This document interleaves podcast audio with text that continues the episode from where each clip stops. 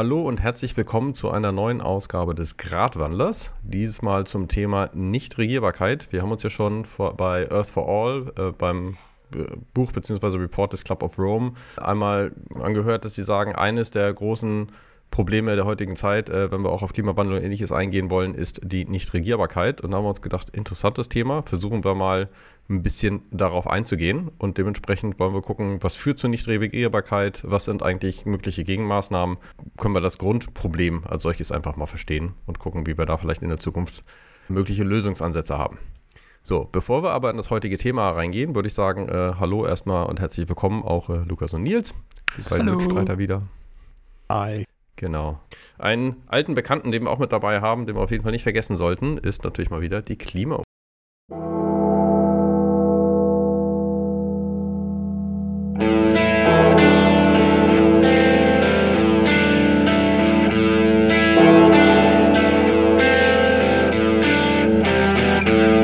Ja, Nils, wo stehen wir denn da? Ja, also für die Leute, die äh, heute zum ersten Mal zuhören oder ähm, die nach einer Pause vergessen haben, was die Klimauhr ist. Die Klimauhr gibt dann äh, basierend auf dem CO2-Budget, das wir noch haben als Gesellschaft und ähm, wie lange Veränderungen im Klima brauchen, bis sie tatsächlich spürbar sind, gibt die Klimauhr an, wie viel Zeit wir noch haben, um alle Maßnahmen getroffen zu haben, damit die globale Erwärmung auf 1,5 Grad begrenzt bleibt. Und zum Zeitpunkt der Aufnahme steht diese Deadline bei sechs Jahren und 161 Tagen. Das heißt, es ist nicht mal bis 2030 Zeit, um das mit dem Klimawandel gerissen zu haben. Ich erinnere mich daran, dass es immer noch sieben Jahre waren und jetzt ist äh, die sieben einmal zu sechs geworden. Yep. Äh, einerseits natürlich, weil Zeit vergangen ist und dann, weil die Situation nicht wirklich besser geworden ist. Wenn sie den tatsächlichen, sich das aktive Auflösen des Amazonas-Regenwaldes mit dazu genommen haben, könnte das einen kleinen Schuss gegeben haben. Ja, die, die genauen Berechnungen äh, habe ich jetzt hier nicht direkt vor mir. Aber klar, da gehören natürlich auch Kipppunkte mit rein. Ähm, wie wenn der Amazonas ausreichend Masse verliert, also ausreichend Waldfläche verliert, dass er dann einfach anfängt, schneller und schneller wegzusterben, weil der Regenwald heißt nicht nur Regenwald, weil es da viel regnet, er generiert halt auch seinen eigenen Regen und ohne diese großen Bäume regnet es da weniger. Das heißt aber, dass die Bäume sterben. Dadurch regnet es noch weniger. Und das nennt man einen positiven Feedback-Loop. Ja, und den Kipppunkt hat er ja, also ich weiß, ich habe hab ihr, hab ihren Namen vergessen, aber das Buch ist jetzt draußen, aber ich glaube, die Studie ist schon ein, zwei Jahre alt.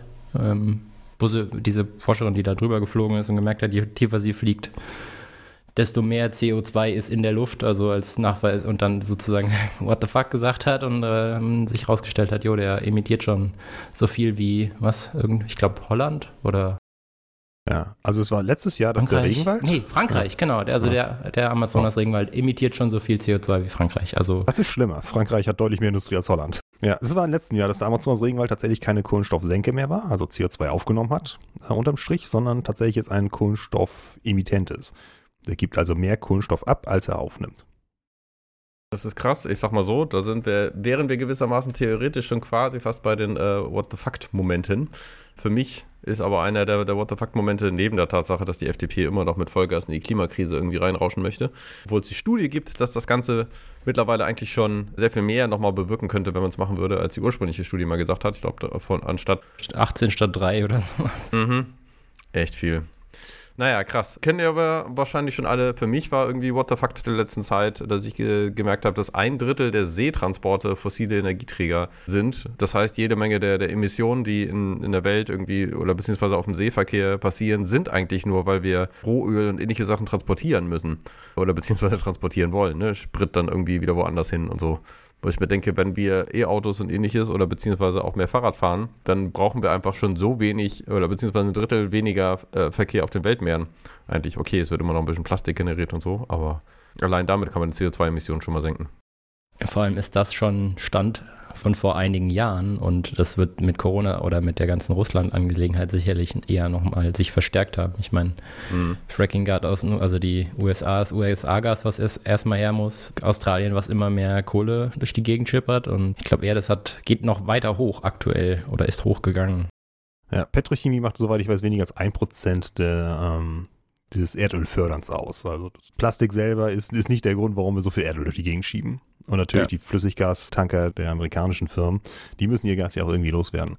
Also es ist ja auch nicht so, dass es irgendwie eine Gasknappheit gäbe oder sowas. Momentan haben wir tatsächlich eine Gasschwemme, weil die amerikanischen Firmen so viel Flüssiggas gefördert haben, dass sie nicht wissen, wohin damit. Insofern verkaufen sie natürlich total aggressiv. Jetzt gerade an Europa, wo durch den, durch den Russland-Ukraine-Krieg der Bedarf gestiegen ist. Ja, wenn halt die Pipelines nicht mehr benutzt werden können, dann muss man es halt wieder durch die Welt schippern. Ja, der Pipelines ist natürlich eine viel, viel bessere Idee, irgendwas zu transportieren. Also jetzt abgesehen von, ich weiß nicht, Lego-Stein oder Stein oder sowas irgendwie, aber alles, was flüssig oder gasförmig ist, ist immer besser durch eine Pipeline transportiert als durch irgendein Fahrzeug oder Schiff. Noch schlechter als Lego-Steine zu transportieren, das ist eigentlich Rohöl zu transportieren, aber. Ja, aber nur weil, weil Rohöl schlechter ist als Lego-Steine. Weil die Pipeline es nicht mehr produziert, äh, nicht mehr fördert, die es ja eigentlich viel effizienter tun würde als äh, das Schiff. Ähm, sollte man vielleicht stattdessen lieber aufhören, es zu transportieren. Aber naja. Vom russischen Erdgas umzusteigen auf amerikanisches Frackinggas war jetzt auch nicht mal wirklich eine Seitwärtsbewegung, was Umweltschutz angeht. Frackinggas nun mal tatsächlich unter schlechteren Bedingungen geführt wird als, gefördert wird als Erdgas. Das hat all die Nachteile plus noch ein kaputtes Grundwasser. Ich glaube, das ist auch nicht zwingend neu für unsere Hörer, aber schauen wir mal. Habt ihr denn noch andere What the Fuck-Momente? Äh, ja, wo wir schon gerade, äh, wo es gerade darum ging, von Krise in Europa. Es kam eine neue Erkenntnis raus über Satellitendaten über den Grundwasserspiegel in Europa. Und der ist viel zu niedrig. Und der ist viel zu niedrig seit 2018. Wir haben in Europa eigentlich seit 2018 Dürre abgesehen jetzt von ein paar so kleineren Überschwemmungen oder sowas, wo man sagen könnte, ah, was, hier im Ahrtal haben wir doch keine Dürre. Ja, nee, äh, grundsätzlich hat der Kontinent einfach viel zu niedriges Grundwasser. Selbst Gegenden, die, wo es noch vor zehn Jahren hieß, ja, Dürre ist hier kein Problem, wir importieren eher Wasser aus Gegenden, die zu wenig Wasser haben, wie es zum Beispiel Deutschland gemacht hat, leiden unter Dürre. Die einzigen, so wie ich das sehe, Regionen, die nicht so sehr davon betroffen sind, sind halt so Großteil der britischen Inseln, die Westküste von Frankreich und ja, die nordische Region. Dänemark aufwärts. Schleswig-Holstein auch so ein bisschen. Also klingt so nach da, wo so viel Wasser drumherum ist, dass immer genug nachsickern kann in den Untergrund, aber die Landmasse halt irgendwie nicht. Die Sache ist die, in Schleswig-Holstein regnet es normalerweise total viel. Aber selbst in Schleswig-Holstein hat man die letzten Jahre gemerkt, wie trocken die Sommer gewesen sind. Hm. Solche, ähm, diese Sachen haben, also selbst die Dürren der letzten paar Jahre haben schon enorme Auswirkungen. Also die Dürre 2018, ich meine, es war 2018, als der. Rhein trocken gelaufen ist und deswegen Containerschiffe nicht durchgekommen sind, haben einen Schaden angerichtet, einen Schaden am BIP. Das muss man gar nicht mehr in, in äh, Euros angeben, das kann man in Prozent vom BIP angeben. 0,4 Prozent ist BIP. Ja, und ich erinnere mich daran, dass irgendwie ja, also wenn in, in Hamburg war, glaube ich, der Spritpreis während der Dürre einigermaßen konstant, aber in Köln, Bonn und so weiter wird vieles über den Rhein geschifft mit diesen ganzen Binnenschiffen. Und wenn die nicht mehr so viel geladen haben können, dann wird dementsprechend der Transport damit teurer. Und das heißt, irgendwie auch damit ist dann die, die CO2-Emissionen allein für den Transport von so einem Kram wieder gestiegen. Also irgendwie, ich weiß jetzt nicht, ob ich das als Kipppunkt nennen würde, aber es ist schon, sind Sachen, wo man denkt, diese Dürre sorgt an anderen Stellen für exponentielle Mehraufwände.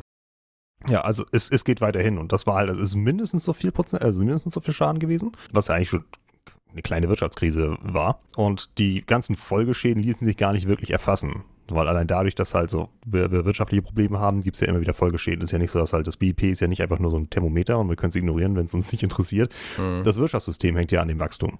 Kann sein, das ist sowieso eine dumme Idee, aber das ist nun mal, wie wir es gemacht haben. Ja, das war jetzt ja die Idee, auch warum wir dann doch wieder Fracking und Gras und so weiter aus, äh, aus der Umwelt äh, von woanders importieren. Ne? Wegen BIP, weil das ja nicht sinken darf. Oh, genau, das hat bestimmt auch gar keine schlimmen Folgeschäden. Okay, äh, klingt so, als ob es mal wieder ein guter Punkt ist, von einem Thema zum nächsten zu wandeln. Fracking Gras macht abhängig. Genau, ist es das nicht, dass die Gasförderung in Niederlanden irgendwie sogar ganze Dörfer irgendwie absacken lässt und so? Ich dachte, das wäre in Niedersachsen schon so. Also ich weiß es von den Niederlanden, aber wo sich Deutschland dann irgendwie auch nochmal mehr Dings gesichert hat. Naja, auch in Europa. Ja, stimmt, ja. Warum das Gas aus, aus, aus den Niederlanden? Stimmt, die, ja, die, die haben das ähnlich. Das ist ähnlich wie Lützerath bei denen. Das ist einfach so, was, ihr wohnt hier jetzt nicht mehr. Ja, macht's gut. Von unten wird euch der Boden unter den Füßen weggezogen. ja. Auch im wahrsten Sinne des Wortes. Ja, Lukas, hast du noch mehr Schreckensnachrichten oder können wir mal zur guten Seite der Sonne rüber? Ach, ich, also ich bin der Schlechteste, den man fragen kann für gute Nachrichten und für schlechte Nachrichten auch, weil ich kann es nicht mehr unterscheiden. Aber also als ein, so, so ein bisschen so, so, so eine zynische gute Nachricht, das mit den Schottergärten ist ja schon toll. Ne? Also dass jetzt nach äh, diesem Entscheid Grünflächen etwas strenger definiert wurden. Da, da hätte ich zumindest jetzt so einen Soundeffekt gerne, so ein So ein leicht zynisches, zynisches. Äh, Weiß ich nicht, Digga. Ja, das nicht. aber, aber das ist schon ähnlich. Also die gute Nachricht, die ich habe, ist halt einfach, wenn man das im Kontrast sieht. Die schlechte Nachricht ist, wir haben seit fünf Jahren Dürre in Europa.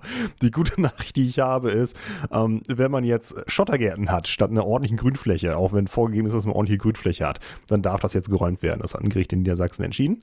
Da gibt es halt Vorgaben, dass man eine gewisse Grünfläche-Menge haben muss auf sein Grünstück und da wollte halt irgendjemand diese, diese ekelhaften Steingärten, weißt du, wo halt auch kein Ökosystem und gar nichts sich entwickelt äh, und keine Bodeninsekten und so drin vorkommen können, die sehr wichtig sind für das Ökosystem in Deutschland und damit halt auch für die Nahrungsversorgung innerhalb von Deutschland. Ja, die wollten einfach ihren blöden Steingarten nehmen und sagen, ja, ich habe da aber so einen Strauch in der Mitte, dann zählt das ja als Grünfläche. Und das Gericht hat dann entschieden, nee, und du machst das jetzt weg oder wir machen das weg und dann kommt da was ordentliches hin. Und immerhin etwas. Die Frage, die sich für mich jetzt aufdrängt, ist es jetzt im Grunde viable, wenn ich jetzt so ein kleiner Ahnung, so ein, äh, so ein, so ein Äquivalent zum Repo, dass man sozusagen hingeht und den Steingarten sieht, den Schottergarten sieht und der ist nicht rechtmäßig und deswegen den, Scheiß äh, abreiße und vor die Haustür knalle. Also für mich klingt das so ein bisschen, äh, ich erinnere mich an einen anderen Typen, ich glaube, der war auch in Niedersachsen, der immer Falschparker aufgeschrieben hat und an einigen Stellen dementsprechend die, ähm, die Arbeit der Polizei gemacht hat, bis er irgendwann mal ein äh, Halteverbot aufgeschrieben haben und das war ein äh, Rettungshelikopter im Einsatz und dann haben die gesagt, nur ist genug. Äh, der Typ hat alleine in seiner Zeit irgendwie 20.000 Tickets geschrieben oder so. Die Städte haben halt auch ein eigenes Ökosystem und die Ökosysteme in Deutschland sind belastet genug, dass eigentlich jede Gutfläche gerade gebraucht wird, damit mhm. nicht irgendwelche Wildbienen oder andere Insekten wegsterben und das ganze System kippt. Weil nun mal ist es so, Insekten bilden die größte Gruppe an Tieren sind eigentlich vernetzt mit so ziemlich allem. Das Insektensterben ist eine echte Krise. Und auch da gibt es wieder Folgeschäden und Kipppunkte, die man eigentlich lieber nicht riskieren sollte. Insofern ist es schon in Ordnung, dass wenn halt so, dass es eine Anordnung gibt, dass man, wenn man die, diese Bodenflächen hat, dass dort eine gewisse Menge Grünfläche drauf sein muss. Und dass wenn jemand versucht, sich da rauszutricksen und sagt, ja, komm, hier, Steine sind doch auch eine Grünfläche, dass das jetzt sagen kann, nein, es gibt diese Anordnung halt für einen bestimmten Grund. Zumal die Alternative in vielen Fällen ja irgendwelche immergrünen Scheiße ist, die auch jetzt als Ökosystem zwar besser als ein Kiesgarten ist, aber ein Win ist das noch nicht. Ja, natürlich nicht. es, ist, es ist deswegen habe ich ja Klaus damit eingeleitet. Schlechte Nachricht ist große Dürre, gute Nachricht ist äh, hier. Vielleicht, äh, vielleicht irgendwann wieder, wenn es so viel Regen gibt, dass das Ding bemoost ist. Dann ist es ganz offensichtlich wieder grün ja. Steingarten. Aber ich glaube, da sind wir gerade auch etwas weiter. Ja, es wäre besser, aber immer noch nicht gut. Eine Wildgartenpflicht, das wäre was. Aber, eine Wild, aber wie gesagt, das ist natürlich auch schwierig, die umzusetzen. Aber das ist bei allen Sachen der Fall. Das ist zumindest in so einem äh, legislativen Land wie Deutschland ist es gut, dass zumindest eine Gesetzesgrundlage da ist und bestätigt worden ist durch ein Gericht. Damit äh, haben wir dann irgendwie grob den Abschluss auch im Bereich der guten und What the fuck-Nachrichten, sage ich einfach mal. Und damit kommen wir direkt zum Thema. Und zwar haben wir den Aspekt der Nichtregierbarkeit und wollten uns mischen die Ursachen angucken. Aber dafür ist natürlich erstmal die Frage, was bedeutet eigentlich Regierbarkeit oder Nichtregierbarkeit? Und dazu Lukas den, den Begriff habe hab ich zumindest auch im äh, Earth for All zum ersten Mal so wirklich unter die Lupe genommen. Also ich denke mal, das krasse äh, dystopische Beispiel für Nichtregierbarkeit ist halt ein Failed State, also massive Korruption, keinerlei Rechtsstaatlichkeit, solche Sachen. Und äh, als Faktoren für gute Regierbarkeit also während Regierbarkeit überhaupt erstmal die, die Fähigkeit einer gewählten Regierung überhaupt Dinge durchzusetzen oder eines, eines, eines Systems überhaupt Dinge durchzusetzen. In welcher Richtung auch immer, jetzt mal völlig frei von äh, in welche Richtung. Faktoren, die für eine gute Regierbarkeit sorgen, sind beispielsweise ähm, Rechenschaftspflicht, also Leute, die Rechenschaft dafür übernehmen, äh, unsere Politiker die Rechenschaft dafür übernehmen oder die, der, die Legislative und die Exekutive. Dann Autonomie, selbsterklärend, dass die Rollen klar sind, dass die Ko Politik kohärent zu sich selbst ist, zu ihren Aussagen ist, also dem entspricht, was sie sagt sozusagen. Und dann ein gewisses Maß an Beteiligung und Einbeziehung bei einer Dem Demokratie durch Wahlen und Co. Ähm, und eben besonders Transparenz als einen äh, zentralen Aspekt wollen wir ja jetzt über heute, heute größtenteils über Ungleichheit, Ungleichheit sprechen, die ja ein bisschen über, als, als Maske über alledem liegt. Wenn man von Regierbarkeit spricht, äh, da sind jetzt Diktaturen und ähnliches dann weniger mit dabei. Also sowas wie China schon, wo man sagt so irgendwie, na, Leute sind regierbar, indem klar Sachen durchsetzbar sind. Damit kann man auch über die Leute regieren, über sie hinweg, aber da hat man natürlich keine Beteiligung, Autonomie und sonst was dabei. Also das ist nicht als definiert, das ist nicht als Regierbarkeit definiert. Genau, also das Regierbarkeit ist natürlich für eine Demokratie eine andere als für einen autokratischen Staat. Ähm, trotzdem gibt es Regierbarkeit, glaube ich, für beide. So habe ich es zumindest verstanden. Aber es ist definiert eher die sogar sozusagen die Legitimierung des Regierenden vor seinen Regierten. Also so wie ich das ähm, verstanden habe in der anderen, also wie es in, in, Earth for All oder in einem anderen Kontext mit genannt wurde, ist, dass die Leute mitgehen. Also du kannst eine Diktatur ja, haben, genau. den wohlwollenden Diktator und dann sagen die Leute, ist okay, irgendwie, er handelt zumindest in unserem Interesse oder mindestens im Interesse der Mehrheit, sodass irgendwie nicht so viel auf, ne, Gegenwehr dagegen ist, Vergleich. Aber äh, sowohl in einer Demokratie als auch in einer Diktatur kann es sein, dass irgendwann die Revolte kommt äh, und Leute sagen, nicht mehr mit mhm. uns, also so wie wir jetzt gerade mit, mit AfD und verschiedenen Bubbles Bubbles und so weiter äh, Leute sagen, sie, sie wollen einfach nicht mehr die aktuelle Regierung, aber äh, wissen an einigen Stellen dann auch nicht, wie das, was sie haben wollen, dann irgendwie jetzt umgesetzt werden sollte. Also es ist nur gegen etwas sein und nicht für etwas anderes. Und dementsprechend zumindest ein bisschen mehr Widerstand wieder als in, in der Vergangenheit äh, aufgekommen ist, würde ich einfach mal sagen. Unterm Schnitt sind Diktaturen aber also deutlich schlechter regierbar und auf jeden Fall deutlich weniger stabil als Demokratien es sind. Das ist auch der Grund, warum in der modernen Welt jetzt ziemlich alle Diktaturen versuchen sich irgendwie so einen demokratischen Anstrich zu geben. Also selbst in China wird gewählt und im Irak wurde gewählt, als Saddam Hussein noch der Diktator war. Alle wussten, dass er ein Diktator war. Die Wahlergebnisse waren auch immer wie so 99,8 Prozent für Saddam Hussein. Ich weiß auch nicht, ob irgendjemand sich jemals die Mühe gemacht hat, die Stimmen auch zu zählen, ob sie einfach das Ergebnis hingeschrieben haben, dann war die Wahl. Auch, auch aus diesen Gründen. Was also, wenn man keinen Bock mehr hat auf die Regierung, kann man in der Demokratie einfach warten und wählt jemand anders. Ähm, in der Diktatur gibt es irgendwie so oder in der Autokratie generell gibt es so einen Grund, wie man, seine, wie man seine Regierung absetzen kann. Und das ist mit einem Messer im Rücken oder Kugel im Kopf. Mhm. Und das heißt, irgendwann sagt sich jemand, alles klar, ich habe hier meine Pistole, ich habe hier mein Taschenmesser, äh, ich habe hier meine Kollegen und fertig ist. Und das ist natürlich keine gute Regierbarkeit. Das heißt, Regierbarkeit, dass die Menschen mitgehen, dazu ist förderlich, wenn es in Rechenschaftspflicht geht. Also wenn Leute sagen, okay, das, was ich den Leuten versprochen habe, ähm, oder da, dafür, dass es der Gesellschaft als Ganzes gut geht, dafür stehe ich ein und das ist auch langfristig so dann Autonomie, Autonomie, dass die Leute ein Grundverständnis an Freiheit gewissermaßen nochmal mit abdecken können. Dann ist klar ist, wer eigentlich immer was mit umsetzt und nicht einfach nur so ein nebulöses Ganzes ist oben, wo man sagt, ich habe keine Ahnung, wer da jetzt eigentlich was macht oder was umgesetzt wird. Ähm, und das sehe ich dann mit Kohärenz ähm, und auch mit Transparenz gewissermaßen an den, an den ähnlichen Hebeln, wo man sagt, wer macht was, was führt zu was, sind die Ergebnisse da und wenn sie nicht da sind, woran liegt das eigentlich und was können wir daran ändern? Wo dann ja irgendwie jetzt auch die chinesische Regierung nochmal Zugeständnisse gemacht hatte, als sie gemerkt haben, irgendwie, dass wegen zugenagelten Türen irgendwie schon Leute nicht mehr von der Feuerwehr gerettet werden konnten und es dann richtig große Dinger gab. Auch da gab es ja dann, ich sag mal, Verbesserungszugeständnisse, damit die Leute wieder regierbarer bleiben. Aber damit sehen wir einmal die, den grundsätzlichen Faktor von, was sehen wir als Regierbarkeit an, wie interpretieren wir das Ganze. Also im, im Rahmen der Demokratie und also unserer westlichen mhm. Demokratie. Mhm. Ne? Also Regierbarkeit gibt es auch für andere Staatsformen. China macht sich auch, was die Regierbarkeit so, angeht, Sorgen wegen alternde, alternden, alternder Bevölkerung und wie denen das halt auch vor den Karren in den Dreck fahren kann. Und äh, sind, wir sind da natürlich higher maintenance bei diesen, diesen Faktoren. Wir, wir westlich, wir Westerners. Ja, aber ich würde halt auch sagen, wir sind besser dran. Ja. Wir sind besser dran als, als äh, China oder andere Diktaturen, einfach dadurch, dass wir ein demokratisches System haben. Also insgesamt die Regierbarkeit verbessern sollte. Zumindest in diesen Aspekten. Also Transparenz ja. haben wir deutlich besser als die Diktatur. Genau, und wir haben vor allem auch die Aufgabe zu zeigen, dass äh, Demokratie eigentlich äh, ein attraktiveres Modell ist als äh, Diktatur und ähnlichem, wo ja einige Leute teilweise jetzt eher in Richtung Totalitarismus oder ähnliches sa äh, sagen, dass äh, das funktioniert doch so besser, lass es doch mal so machen. Ähm, es gibt wieder mehr Aufwand als in der Vergangenheit. Ja, irgendwer muss ja zeigen, dass Demokratie funktioniert. Die Italiener haben sich aus der Aufgabe für, ähm, verzogen. Ja, da gab es die Welt, die jetzt irgendwie nochmal gesagt hat, irgendwie die autokratische, die postfaschistische Regierungschefin in Italien hat nochmal eine Chance verdient. Ähm, naja, mal gucken. Gut, aber wir sehen auf jeden Fall in Richtung Regierbarkeit, äh, nehmen wir es jetzt einfach mal im Bereich der Demokratien. Ähm, was können ne, unser, weil wir sagen, da setzen wir an, wo jeder von uns vielleicht auch ein bisschen was machen kann. Deswegen haben wir uns darauf ein bisschen fokussiert und sagen, das grundsätzliche Problem sehen wir in vier unterschiedlichen Aspekten. Und zwar, auch wenn man sich ein bisschen mehr auf Deutschland konzentriert, ab einer gewissen Ungleichheit, vor allem finanziell, funktioniert Demokratie nicht mehr wirklich. Ähm, da haben wir uns gedacht, gehen wir heute ein bisschen mehr im Detail noch mit drauf ein. Aber es gibt noch drei weitere Aspekte, ähm, die vielleicht auch ähm, ein grundsätzliches Problem sind. Und zwar, ich nenne es jetzt einfach mal den Generationenvertrag dass man sagt, ähm, die ältere Generation sagt, für uns wird vorgesorgt, auch in der Gesellschaft ist für uns immer noch ein Platz und es wird dafür gesorgt, dass es uns gut geht. Da hat, ist Deutschland im Vergleich zu einigen anderen Ländern, glaube ich, nicht ganz so weit. Und auch dieses für sich selbst kämpfen und für die eigene Zukunft kämpfen, also sind die Renten sicher oder nicht, solche Sachen. Ähm, aber auch, dass die Älteren dann sagen, okay, wenn für uns die Zukunft sicher ist, dann soll es auch für die jüngere Generation sicher sein. Das ist eine der Dinge, wo man merkt mit Fridays for Future und ähnliches, dass es da etwas krankt und noch nicht ganz so funktioniert wieder in Deutschland, wie es vielleicht in, in anderen Zeiten gewesen ist.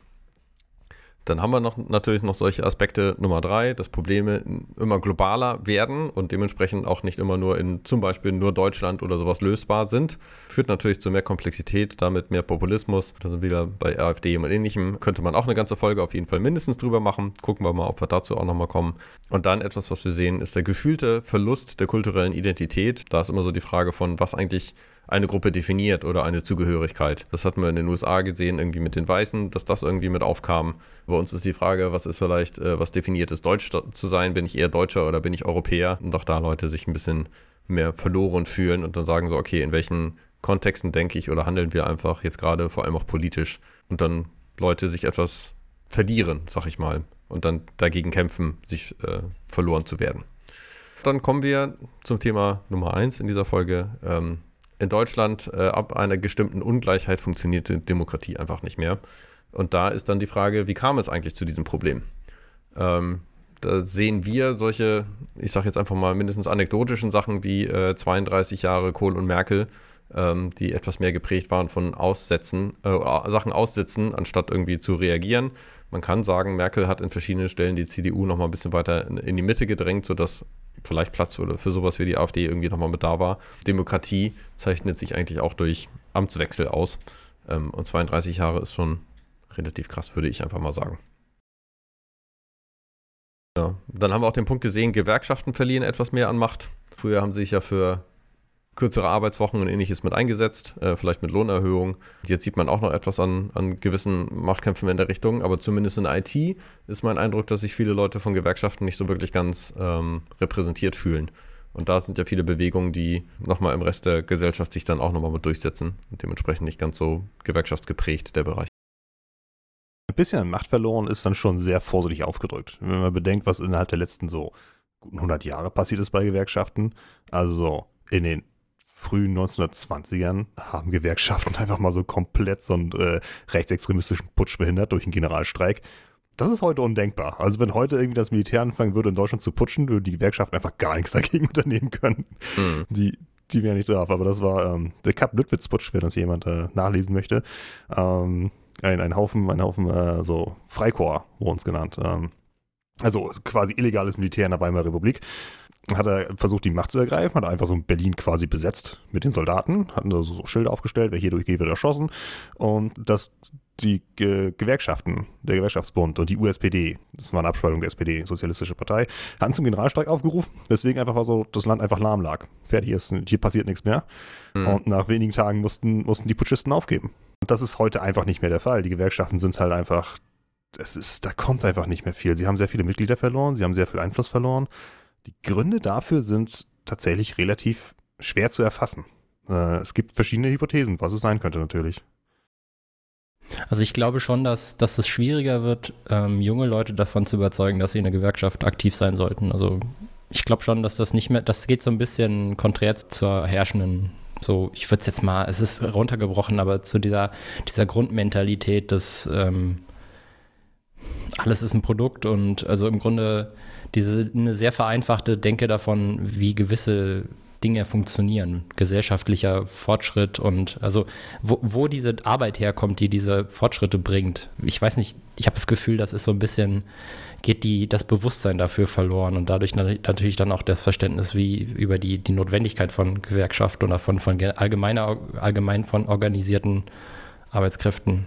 Eine, eine der gängigsten Hypothesen ist tatsächlich die, wenn man sich betrachtet, welche, welche Branchen haben noch eine hohe Dichte an Gewerkschaftern und welche nicht.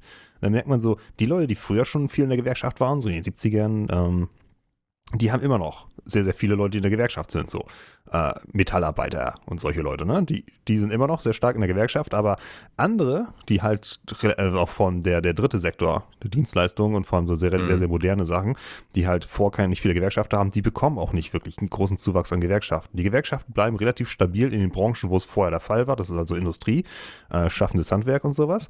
Und da, wo es vorher nicht war, da kriegen sie auch nichts.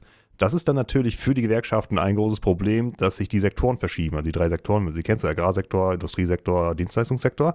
Ähm, der Industriesektor sinkt, wir machen weniger Industrie und wir machen mehr Dienstleistung. Das ist äh, eine Form von, von wirtschaftlicher Entwicklung. So kann man tatsächlich sogar wirtschaftliche Entwicklung des Landes feststellen, wie die Sektoren verteilt sind. Problem ist, der dritte Sektor hat weniger Gewerkschaftsabdeckung. Und dadurch sinkt dann die Gewerkschaftsabdeckung insgesamt, wenn der dritte Sektor steigt.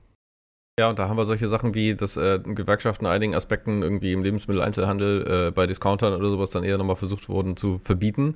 Bisher irgendwie einigermaßen erfolgreich, wie mir scheint. Bei Uber und äh, Lieferando und so weiter kommt jetzt auch ein bisschen was durch. Wir haben ein bisschen auf der einen Seite davon gesprochen, dass für jüngere Leute beziehungsweise Leute, denen es grundsätzlich etwas besser geht, irgendwann ein Zuge äh, Zugewinn an äh, Lebensqualität dann sehr subjektiv ist. Also was möchte ich eigentlich haben? Irgendwie geht es irgendwie hauptsächlich um mehr Geld oder mehr Anerkennung oder mehr Freizeit oder ähnliches und dass dann unterschiedliche Aspekte sind, die ein bisschen schwieriger unter einen Hut zu kriegen sind. Und vor allem viel davon jetzt mit vegetarisch, vegan, äh, nachhaltiger und so weiter äh, ja Sachen sind, die Gewerkschaften als solches vielleicht nicht zwingend abdecken können oder würden. Und das kombiniert mit, dass ein Großteil der Bevölkerung früher immer gesagt hat, meinen Kindern geht es besser als mir und dementsprechend äh, lohnt es sich dafür zu arbeiten und zu kämpfen. Und das seit einer gewissen Zeit, ich würde mal sagen mindestens seit der Finanzkrise 2008 mit Kurzarbeit in Deutschland, ne, wo man sagt irgendwie, es geht um die Beschäftigung, ja, aber es sind prekäre Beschäftigungsverhältnisse.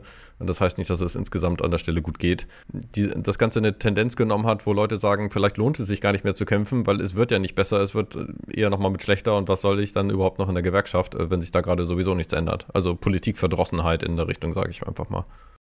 Verdrossenheit ist auch gerade in Deutschland auch ein weiterer Grund, warum, warum hier, zumindest, zumindest in Deutschland, die, die Gewerkschaftsdeckung stark abgenommen hat. Es hat eigentlich überall abgenommen, global, aber in Deutschland gab es noch einen großen, ja, ein großes wichtiges Ereignis, was, was dazu geführt hat. Und das war die Wiedervereinigung. Als die Wiedervereinigung angekommen ist, wurden die westdeutschen Gewerkschaften den, den ähm, Arbeitern in Ostdeutschland im Grunde genommen aufgedrängt, also aufgestülpt. Und nach der Wiedervereinigung gab es erstmal sehr, sehr viel Arbeitslosigkeit in Ostdeutschland. Okay, es gibt immer noch sehr viel Arbeitslosigkeit in Ostdeutschland, aber damals war es noch schlimmer. Und äh, dadurch, dass sie dann quasi ihr eigenes Gewerkschaftssystem verloren hatten, die Arbeiter dort, und dann ein neues bekommen haben, das anders funktioniert hat, fühlten sie sich dadurch auch nicht wirklich abgedeckt und sahen den Grund nicht, in die Gewerkschaften einzutreten. Hm. Ähm, weil dachten, was soll denn der Blödsinn? Das ist ja, das ist ja Unfug. Das ist auch eine, eine der, der weiteren Hypothesen, die, die so ein bisschen diskutiert wird ähm, über, über Gewerkschaftsverlust. Ich habe außerdem noch persönlich eine weitere, ja, auch, auch eine Art von Hypothese, äh, auf ich gekommen bin. Und zwar ist die Sache, dass es ist eigentlich ein bisschen riskant, auf dem Teil einer Gewerkschaft zu sein. Äh, und das war früher nicht ganz so sehr. Denn man darf nicht gekündigt werden, wenn man in der Gewerkschaft ist. Und wenn man festangestellt ist, dann ist man da auch relativ sicher. Aber was ist, wenn man einen Zeitvertrag hat? Man darf einfach einen Zeit, also einen Arbeits, also einen Zeitvertrag, einen Arbeitsvertrag muss man ja nicht verlängern als Arbeitgeber. Und du kannst ja jeden Blödsinn einfach angeben, warum du den Arbeitsvertrag nicht verlängerst. Das hat einen Chilling-Effekt. Das ist, wenn, solange man im Zeitvertrag ist, kann ich es verstehen, wenn Leute sagen, nee, ich will vielleicht erstmal lieber dafür sorgen, dass ich nächstes Jahr auch noch Arbeit habe. Ja, und, und das Ganze mit Zeitarbeitsfirmen, ne, wo du von vornherein irgendwie nicht in sowas reinkommst, äh, ist nochmal eine andere Situation. Dann gab es vielleicht ein bisschen mehr Trend in Richtung äh, Freelancer. Ich meine, irgendwie jetzt nicht jeder muss Social Media Influencer werden, aber ähm, wo Leute gesagt haben, wenn ich irgendwie eine gute Qualität an Arbeit abliefern kann, vor allem im IT-Bereich, dann mache ich, wäre ich doch verrückt, mich nicht selbstständig zu machen, weil ich da irgendwie sehr viel mehr Geld verdienen kann. Äh, und solche Leute äh, treten erstens dann nicht wirklich in Gewerkschaften ein, weil sie für sich selbst kämpfen. Da ist dann die Interpretation von, was sind gute Arbeitszeiten oder nicht, sind die Leute eigentlich an sich selbst orientiert, beziehungsweise sagen, ich kämpfe nicht für alle, ich kämpfe erstmal für mich. Und da gibt es dann gewisse Sachen, die da einfach mal zusammenspielen. Das ist eine Form von Vereinzelung und das ist natürlich genau das, was Gewerkschaften, da können sie nicht gut helfen, weil Gewerkschaften sorgen ja dafür, dass man kollektiv Lohnverhandlungen durchführt. Klar, wenn, wenn die Leute dann dermaßen vereinzelt sind, ist es ja nicht nur, dass Leute Freelancer sind, weil sie sich so, weil sie selber ein Geschäft aufbauen oder sowas. Es gibt ja auch noch, das war ja damals in der Agenda 2010, die sogenannte Ich-AG, wo Leute an und für sich immer noch in so einem gleichen ähm, Ausbeutungsverhältnis waren, aber rechtlich oder so von strukturell gesehen wurde so getan, als wären sie quasi einzelständige äh, Unternehmer. Ja, und jetzt haben wir halt sowas wie, ne, wenn man sagt, ein Arbeitsplatz muss mindestens den und den Kriterien entsprechen. Und wenn Firmen jetzt sagen, wir sollen Homeoffice irgendwie ermöglichen, aber wir können ja nicht den, den Heimarbeitsplatz der Leute da irgendwie nochmal mit kontrollieren. Deswegen sagen die Verträge dann überwiegend, äh, es ist irgendwie mobiles Arbeiten, aber nicht zwingend Homeoffice, weil mobiles Arbeiten impliziert ja nicht, wo der, wo der Arbeitsplatz ist. Also verschiedene rechtliche Aspekte spielen da vielleicht auch nochmal ein bisschen mit rein. Firmen versuchen zumindest an IT, dreht sich das Ganze ja mehr zum Arbeitnehmer als zum Arbeitgebermarkt. Das heißt, da sind Gehälter und ähnliches auch nochmal mit, gehen in eine andere Richtung. Aber ich habe einfach das Gefühl, die, der Teil des Marktes entkoppelt sich sehr von dem, wo Leute in prekären äh, Verhältnissen arbeiten ja. und dementsprechend nicht finanziell gut abgedeckt sind. Und dann ist die Frage, wo ist der Mehrheit der, der Bevölkerung gerade unterwegs? Ähm, man merkt vielleicht, dass ein paar mehr Leute die Grünen wählen, die aber auch eher für, für Städter, äh, für viele Leute stehen und äh, sich andere Leute da sozial gerade nicht repräsentiert fühlen, aber das auch vielleicht bei SPD oder ähnlichem nicht wirklich das Gefühl haben, dass äh, für, sich, für sie eingesetzt wird. Ich glaube auch, die Grünen werden nicht wirklich aus sozialen Gründen gewählt, sondern tatsächlich, weil die Klimakrise sich nicht mehr leugnen lässt. Das, das hat, glaube ich, einen stärkeren Aufschwung gegeben als ihre Sozialprogramme. Mhm.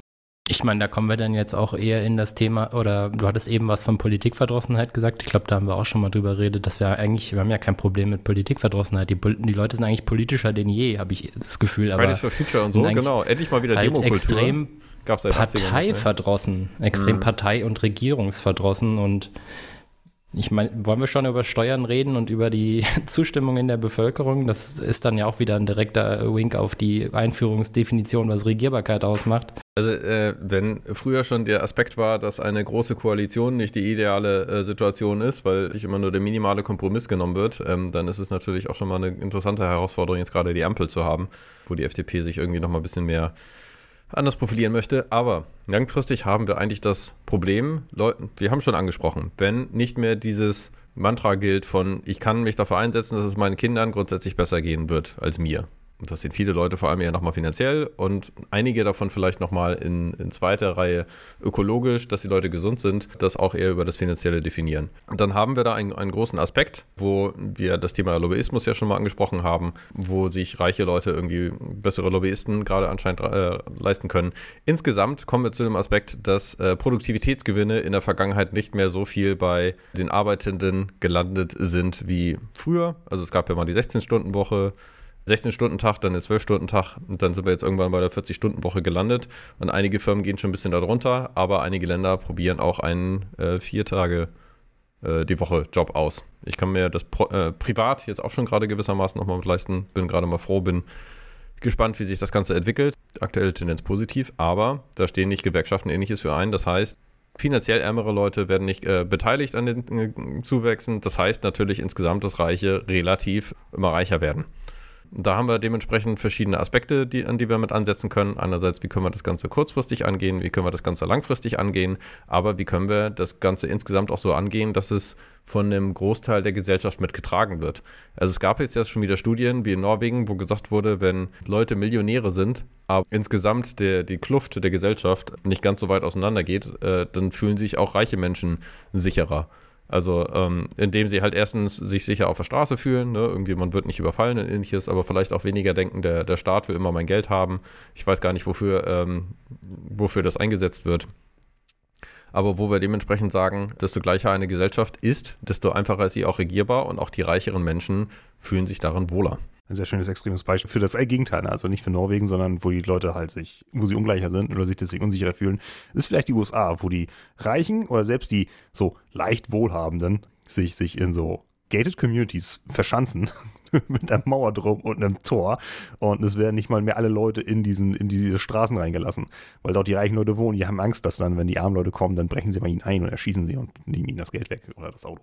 Ja, in Bezug auf Regierbarkeit ist das ja auf jeden Fall gerade ein Beispiel, wie das gerade richtig den Bach untergeht, ne? Mit Trump und Co.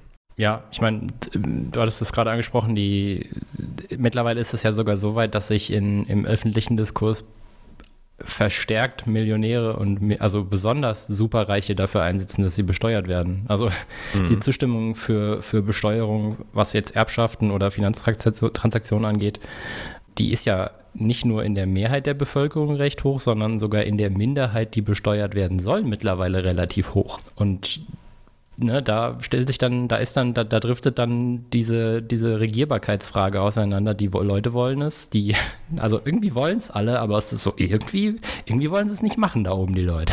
Naja, dann ist halt doch mal die Frage, ne, wie viel Geld hat wie viel Einfluss, aber dementsprechend gewissermaßen die Frage, für wie viel Teil der Bevölkerung steht die FDP dann eigentlich irgendwie noch? Äh, haben sie den, den Connect irgendwie noch zu ihrer eigenen Basis? Aber ich meine, okay, sie wollen sich natürlich irgendwie profilieren und zu sagen, verschiedene Steuern. Ich glaube, da gab es jetzt schon mal ein bisschen was an Kompromissen, aber ich verstehe immer noch nicht, warum es nicht die CO2-Umlage gibt, die irgendwie da viel mit äh, bewirken würde. Aber insgesamt sollten wir natürlich gucken, auf der einen Seite, wie können wir gucken, dass sich Arbeiten wieder ein bisschen mehr lohnt, anstatt einfach nur Geld arbeiten zu lassen, ähm, was ja bei den Reichen viel der, der, der, Aspekt ist. Da wären wir bei solchen Sachen wie eine Finanztransaktionssteuer, die allein dadurch schon mehr soziale Gerechtigkeit ermöglichen würde. Ähm, womit man kurzfristig auf jeden Fall schon etwas bewirken könnte. Die äh, Organisation Attac hat sich ja schon seit Jahren dafür eingesetzt. Ähm, dementsprechend kann man sagen, sind sie wahrscheinlich auch in den Infomaterialien ähm, etwas qualifizierter auf deren Webseite, wenn man sich das Konzept einmal angucken möchte. Aber auch im, ich sage jetzt einfach mal, Vererben, wenn man sagt, äh, auf der einen Seite gibt es vielleicht eine Erbschaftssteuer, wie gehen wir damit um? Jeder hat die Möglichkeit, äh, sich selbst etwas zu verarbeiten, damit äh, sich ja, zu erarbeiten, damit aber auch eine, einen Anreiz überhaupt noch zu arbeiten zu gehen. Ähm, und es gibt ja sogar schon Leute, die Firmen gründen und sagen, sie machen das als, als Rechtsform, die gar nicht mehr an eine Person gebunden ist, sodass es gar nicht von einer Person an die nächste vererbt wird, sondern das einfach äh, schon im Geme Gemeinwohleigentum steht. Sich dementsprechend nicht mehr an einer Erbschaftssteuer oder ähnlichem erwirbt. Da ist natürlich der Aspekt, wenn man eine Wohnung hat und diese vererben möchte, dann kann man sagen, das ist an eine Person gebunden und das möchten wir besteuern. Wenn man irgendwie 50 Wohnungen hat und dementsprechend eine Firma und die weitergeben möchte, dann sagt man, äh, wir müssen ja gucken, dass die Firma als solches bestehen bleibt. Da gibt es dementsprechend gerade noch andere Steuerausnahmen. Eine hohe Erbschaftssteuer wird natürlich dafür sorgen, dass das, was immer über dieses Wirtschaftssystem gesagt wird, es basiert auf freien Wettbewerb und äh, es setzt sich die bessere Idee durch, dass das dann tatsächlich mal passiert. Ne? Also ansonsten ist ja der Staat dermaßen uneben, dass sich ein freier Wettbewerb gar nicht erst entfalten kann. Wenn irgendjemand mit 50 Eigentumswohnungen startet und irgendjemand anders mit 50 Euro, dann glaube ich, ist das kein guter freier Wettbewerb zwischen den beiden. Ja, das ist grundsätzlich mein Eindruck von Deutschland. Also an einigen Stellen ist so die Frage von, geht es uns zu gut oder nicht? Sodass man sagen kann, irgendwann ist es nur noch der, der Kampf, den aktuellen Status zu erhalten und nicht mehr die Bereitschaft, irgendwie auf etwas Neues einzugehen. Weil man das einfach das Gefühl hat, zu viel zu verlieren zu haben. Und dann ist es für mich so die, die Frage von, ich meine, in den USA oder in anderen Ländern ist die Innovation, äh, Innovationsrate etwas höher. Ähm, aber ich habe das Gefühl, in, in Deutschland, ein bisschen noch in der EU, aber vor allem in Deutschland, ähm, steht sich die Gesellschaft da etwas selbst im Wege, weil sie sagt irgendwie, wir haben doch so hart dafür gearbeitet, warum sollen wir jetzt was abgeben? Und der Verlust von Privilegien fühlt sich äh, psychologisch irgendwie nochmal an wie Unterdrückung. Das führt natürlich dann eher zu Angst. Und da sind wir halt als Gesellschaft gerade nicht gut aufgestellt. Ich weiß, Leute achten nur darauf, was sie verlieren, nicht wie sie tatsächlich zu Leuten stehen, die schlechter sind, also die es schlechter haben als sie. Und klar, deswegen, niemand, niemand möchte gerne etwas abgeben, aber manche Leute könnten tatsächlich locker etwas abgeben, ohne Lebensqualität einzubüßen. Ja, und da sind wir bei, dem, bei der anderen Vermögensabgabe, beziehungsweise irgendwie bei, ich sage jetzt mal solchen Sachen wie Arbeitslosengeld, wo man sagt, die menschliche Würde sollte eigentlich nochmal mit gegeben sein und wo man sagt, irgendwie, die, die Arbeitslosengelder gehen gerade nicht ganz mit in die Höhe, irgendwie, beziehungsweise die CDU ist dagegen, weil sie sagt, ja, dann gehen die Leute ja nicht mehr arbeiten, sind aber auch dagegen, irgendwie Mindestlöhne oder, e oder ähnliches zu erhöhen, wo man sagt, irgendwie Arbeit muss sich wieder lohnen. Also irgendwann, was soll es denn das Ganze sein? Irgendwie Mindestlöhne nicht erhöhen, damit Leute nicht arbeiten gehen oder doch jetzt, aber. Ähm. Ja, das ist ein sehr zynischer Spruch, ne? Also Arbeit muss sich wieder lohnen, deswegen gibt es nicht mehr Geld für die Arbeit, sondern weniger. Wogegen sich die CDU ja auch sperrt, ist tatsächlich äh, im Grunde genommen ein Inflationsausgleich für ähm, die Leute, die, die äh, das Arbeitslosengeld beziehen. Nur ein Ausgleich für die Wirtschaftskrise. Das fand ich sehr interessant, dass das nicht automatisch in Arbeitslosengeld und sowas mit drin ist, sondern jedes Mal anscheinend neu wieder mit beschlossen werden muss, irgendwie in, in der Gesetzgebung. Also, dass man das nicht als Automatismus schon mal eingebaut ja, und die, diese neuen Beschlüsse kosten auch unglaublich viel Geld. so, sowas zu beschließen, das ist nicht einfach, das ist nicht schnell gemacht. Bürokratie kostet. Äh, man kann natürlich dabei auch nochmal schön erwähnen, dass wenn man die Arbeitslosengelder erhöht, erhöht man damit auch die Löhne. Das ist dann, das funktioniert einfach so, weil wir einen Arbeitsmarkt haben, die, wir haben keine Zünfte oder sowas, die Löhne festlegen. Ähm, vor allem, wenn die Leute selber verhandeln. Wenn es mehr Arbeitslosengeld gibt, gibt es auch eine gewisse Grenze, ab wann, also bis, bis wann man einen Lohn senken kann als, als äh, Arbeitgeber. Weil irgendwann sagen die Leute, nö, ich, ich, ich schufte nicht 40 Stunden die Woche wenn ich dafür kein Geld bekomme, de facto. Weil ich muss ja ausrechnen, was ich sonst dann an Arbeitslosengeld bekäme. Das heißt, höhere Sozialleistung heißt es, die Löhne steigen auf natürliche Weise durch den Markt. Da regelt der Markt dann tatsächlich. Ja, aber das fand ich ganz interessant, weil als ich einmal gesagt habe, ich bin von meinem aktuellen Job eher etwas, wie soll ich sagen, vielleicht ausgebrannt oder ähnliches, hat mir ein Mensch vom Arbeitsamt dann gesagt, das, was sie an Arbeitslosengeld bekommen. Das ist eine Versicherung. Das ist äh, etwas, wofür sie eingezahlt haben, wo sie dementsprechend ein Anrecht drauf haben. Das ist jetzt nicht etwas, wo sie den Staat schröpfen und irgendwie dementsprechend äh, auf jeden Fall gucken müssen, dass sie keinen Monat arbeitslos sind oder ähnliches. Ich meine, wir haben diesen Aspekt von, wenn man ausgebrannt ist, irgendwie einen Monat irgendwie mal Pause zu machen oder vielleicht einen zweiten, kann irgendwie vielleicht mal ganz, ganz gesund für die Gesellschaft sein. Langfristig haben wir diesen Aspekt von, Leute möchten eigentlich nicht nur die ganze Zeit zu Hause sitzen und irgendwie keine Wertschätzung oder ähnliches für sich als Person oder ihre Arbeit haben. Das heißt, da ist eine gewisse Balance von, kann ich ein, zwei Monate mal Arbeitslosengeld irgendwie mit übernehmen oder nicht habe ich an der Stelle gesagt, finde ich irgendwie mal ganz okay. Ähm, natürlich muss man sich leisten können, sind auch irgendwie nur 60 Prozent, ne? Und mit Kindern 66 Prozent.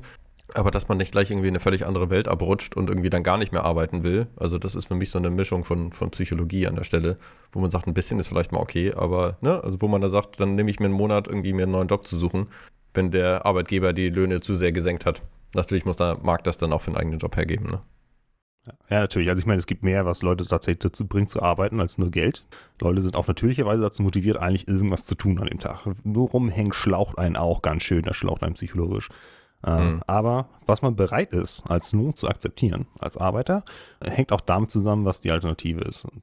Insofern, ja, die, diese, dieser Effekt, dass die Löhne steigen bei hohen Sozialleistungen, lässt sich auch in, sagen wir, wenn man sich den europäischen Vergleich anguckt, die Länder mit den höheren Löhnen sind auch die Länder mit den äh, höheren Sozialleistungen. Warum würde ich für ein, also warum würde ich 40 Stunden die Woche arbeiten, wenn ich das, wenn ich auch an und für sich das Geld so bekommen könnte, durch, durch die Sozialsachen und ich arbeite einfach ehrenamtlich irgendwo dann bin ich sogar besser dran. Ich arbeite genauso viel wie vorher, nur ich kriege mehr Geld.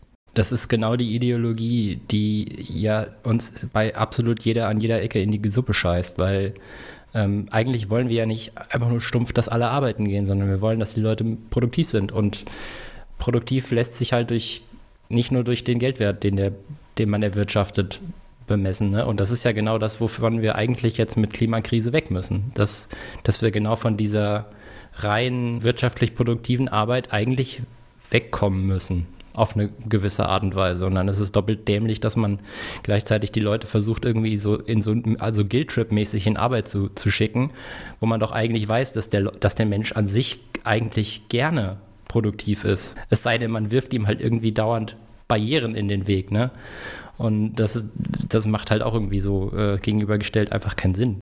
Ja, das ist halt auch eine Art von Selbstwertschätzung, ne? weil man einfach merkt, irgendwie, okay, ich mache etwas, was Sinn macht. Deswegen haben, kommt die Purpose-Ökonomie gewissermaßen als solches gerade wieder ein bisschen anders hoch. Aber ich finde es halt auch interessant, dass es diese anderen Studien gibt. Irgendwie, was war das in der Kriegswirtschaft in, in England, wo sie irgendwie auch auf vier Tage Woche und sowas runtergegangen sind, äh, beziehungsweise nur so viel arbeiten durften und dann die, die Firmen irgendwie Angst hatten wegen Produktivitätsverlust, äh, Produktivitätsverlust und sie am Ende dann einmal geguckt haben und irgendwie, dass die Leute einen Tag weniger gearbeitet haben, also 20 Prozent hat, glaube ich, zu 6 Prozent Produktivitätsverlust oder sowas geführt.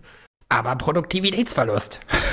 Ja, also die eine Frage ist dann wieder, was ist in der Industrie? Und wenn man sagt, irgendwie in Wissensarbeiter, also ne, kreativen Jobs und sowas, äh, sinkt, äh, beziehungsweise steigt die Produktivität eigentlich eher, wenn du nochmal mehr Freizeit hast. Weil inzwischen natürlich nochmal Ideen kommen, Innovationen und sonst was. Also da gibt es ja auch wieder entsprechende Studien zu.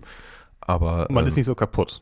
also wenn Mittwochmorgen schon völlig fertig ist, weil Montag und Dienstag nur Überstunden gemacht hat, dann ist der Rest der Woche auch nicht besonders produktiv. Hier ist nochmal ein schönes, äh, abschreckendes Beispiel von der anderen Seite des Planeten. Also wir gehen jetzt nicht nach Westen, sondern mal kurz nach Osten. Südkorea. Äh, Südkorea ist ein Land mit, das hat mit die höchsten Wochenarbeitszeiten. Also die, die Leute arbeiten da oder schlafen typischerweise. Es ist auch ein Land, das eine massive Produktivitätskrise hat und die Regierung versucht gerade alles Mögliche zu versuchen, die Produktivität zu erhöhen. Es klappt halt einfach nur nicht. Sie kommen aber irgendwie auch nicht so ganz auf die Idee oder können es nicht umsetzen, die Wochenarbeitszeit zu verringern. Die Leute arbeiten da irgendwie stellenweise 14 Stunden am Tag oder mehr. Äh, nix Lohnausgleich. Die machen unbezahlt Überstunden in dem Land. Ja, aber dass du halt sagst, irgendwie, du arbeitest weniger, aber kriegst noch denselben Lohn. Das ist ja meistens die Hauptfrage, weil viele Leute ja sagen, sie brauchen irgendwie, wenn sie in prekären Situationen gerade leben, äh, finanziell, sie brauchen das, um überhaupt über die Runden zu kommen. So. Tatsächlich, das ist auch ein weiteres Problem. Viel zu niedrige Löhne, dass die Leute dazu bringen, einfach zu lange zu arbeiten. Wenn man sich mit Pflegekräften unterhält, kann man jeder machen, kann man, kannst einfach irgendeine Pflegekraft eigentlich raussuchen, die Vollzeit arbeitet und kannst fragen, also wenn es eine Lohnerhöhung gäbe, was würdest du tun? Ähm, würden die meisten sagen, ja, dann würde ich wahrscheinlich eher meine Stunden reduzieren, weil ich komme mit dem Geld, das ich jetzt gerade habe, gut aus. Mhm. Aber wenn ich so weitermache, erreiche ich die 40 nicht mehr, bevor ich den Beruf wechseln muss oder äh, in eine Therapie muss. Ja, das, der Gender Pay Gap führt dann natürlich auch dazu, dass Männer weniger ähm, Elternzeit nehmen, ne? weil du dann ja auch nur einen Anteil deines Gehalts kriegst und so. Aber das, das führt mich so ein bisschen zu dem Punkt von, wie kann ich mit dem Geld, was ich habe, über die Runden kommen? Und da gibt es dann verschiedene Aspekte. Ich überlege gerade, in welchem anderen Podcast ich das mitgehört hatte, aber die Ideen fand ich zumindest ganz, ganz gut. Ähm, zu sagen, es gibt gewisse Grundbedürfnisse, wo der Staat agieren soll, damit die Menschen nicht erpressbar sind. Und das eine ist Wohnungsbau wo man dementsprechend, äh, ne, also jeder soll irgendwie einigermaßen vernünftig wohnen können und das auch vielleicht irgendwie nicht nur am, ich nenne es jetzt einmal auf gut Norddeutsch, äh, Arsch der Heide, äh, wo man dann sagt, da muss ich zwei Stunden pendeln, bis ich irgendwann auf der Arbeit bin. Ähm, oder Voll hab, gut für die Umwelt, ey. oder habe gar keine Infrastruktur. Das ist wieder so ein bisschen anderes Thema. Ähm, ich glaube, einer der Haupttreiber dafür war gutes Internet. Irgendwie, dass Leute gesagt haben, ich muss nicht mehr in die Stadt ziehen. Aber das wäre der Aspekt von Wohnungsbau. Ich würde jetzt einfach vielleicht grob mal Internet dazu zählen in dem Bereich. Dann haben wir noch Transport und Mobilität. Also wie kann, kann ich es mir leisten, vielleicht auch eine Stunde oder zwei von, zu Hause, von der Arbeit wegzuwohnen oder nicht? Äh, ist das überhaupt erstrebenswert? Ne? Weil die Mieten in Städten immer weiter steigen. Da sind die beiden Probleme verbunden. Aber das fand ich so krass, dass mit der Einführung des 49-Euro-Tickets viele Familien das erste Mal außerhalb der eigenen Region irgendwie sich überhaupt 9 bewegt Euro haben. Äh, stimmt, ja, 9-Euro-Ticket. Das wird mit dem 49-Euro-Ticket nicht so sein. Das hat man ja jetzt schon. Nicht, nicht ganz so. Nicht ganz so, aber es wird besser. Es ist ein Schritt in die richtige Richtung, aber äh, greift immer noch mal ein bisschen gefühlt zu kurz. Aber äh, vielleicht müssen Politiker und ähnliches auch erstmal gewisse Studien sehen, die sehen, dass es sich lohnt, da noch mehr Geld rein zu investieren äh, und vielleicht ein paar Sachen vom Dienstwagenprivileg umzuschiften, damit sich mehr Leute der Bevölkerung an diesem, äh, an der Mobilität beteiligen können. Und dann hast du natürlich noch solche Sachen wie Altersvorsorge, also wo man sagt, irgendwie die Renten sind sicher oder nicht. Äh, müssen jetzt vielleicht nicht alles fondgedeckt sein. Ähm, aber dann, dann haben wir auf jeden Fall den Wohnungsbau, die, die Mobilität und die persönliche Altersvorsorge, sodass man sagt, irgendwie, ich muss mir jetzt nicht in der aktuellen Situation oder grundsätzlich in der Zukunft nochmal absolute Angst um oder Gedanken um mein Überleben machen. Ne? Also da sind wir wieder bei mentale Bandbreite, Leute, die nicht so gut abgesichert sind, können schlechtere Entscheidungen treffen. Ähm, ach so, genau. Und das, das letzte war noch Gesundheit. Also wo man sagt, äh, wenn jemand zum Krankenhaus gehen muss, in den USA hat man ja gleich einen finanziellen Bankrott vor Augen. Das sind Sachen, wo, wo Menschen erpressbar sind, aber das eigentlich gewisse Grundbedürfnisse sind. Wohnen, Gesundheit und äh, eigentlich auch eine gewisse Art von Mobilität. Vor allem, weil man weiß, dass Mobilität ähm, sich eigentlich nie selber deckt. Also wenn man sagt öffentlicher Nahverkehr, der ist eigentlich in den seltensten Fällen wirklich kostendeckend. Und das heißt, das sollte immer eine Funktion sein, die der Staat irgendwie nochmal mit zur Verfügung stellen soll. Soweit ich weiß, decken die äh, Ticketpreise gerade mal so dass das Ticketautomatensystem und die Schaffner. Die gucken, ob du das Ticket auch gekauft hast. Also das, das ist, glaube ich, fast schon ein Nullsummspiel. So, so viel kommt bei den Tickets tatsächlich nicht raus und den Rest muss tatsächlich der Staat machen. Die ganze Infrastruktur muss sowieso der Staat machen. Also die Bahngleise werden nicht über die Tickets finanziert, bloß nicht. Nee, und dann ist Äh, eigentlich die Gesundheit? Frage mit einem 365-Euro-Ticket pro Jahr irgendwie, äh, wenn du dir dementsprechend die ganzen Schaffner und sowas sparen könntest. Also dann, dann hättest du schon wieder was anderes potenziell querfinanziert, neben ein paar Schwarzfahrern, aber Ja. käme vielleicht Ja, nicht Ja, vor allem, das sind ja, sorry, aber das sind ja keine Zahlen. Also was hatten die gesagt bei dem, was, was, was würde jährlich ein, äh, Null, also ein äh, kost- kostenloser ÖPNV kosten? Irgendwie drei Milliarden oder was? Drei Milliarden? Pff, weißt du, wo ich drei Milliarden herbekomme? Hier ist meine Idee, wo ich drei Milliarden herbekomme. Das ist Ähm, nichts. In welchem Gebiet drei Milliarden? Für ganz Deutschland? Oder? Lass mich gerade mal nachschauen. Wenn es ganz Deutschland ist, dann lässt sich das total leicht querfinanzieren, wenn wir über die Gesundheitsversorgung sprechen. Vielleicht waren es auch zehn oder so. Zehn ginge auch noch, gerade so. Wir schauen gleich das mal nach und dann schauen wir, wo wir gerade mal gleich mal 9 Milliarden Euro herbekommen, wo wir gerade bei diesem Thema sind. Das erinnert mich an den anderen Podcast, ne? Lage der Nation, Dienstwagenprivileg, jährlich ungefähr drei Milliarden Euro. Hm. Hey, oh, drei, Milliarden- hey, kann man 3 Milliarden shiften. Ähm, wenn es 10 Milliarden sind, äh, schauen wir doch nochmal, ähm, wo wir gerade über die Gesundheitsversorgung gesprochen haben.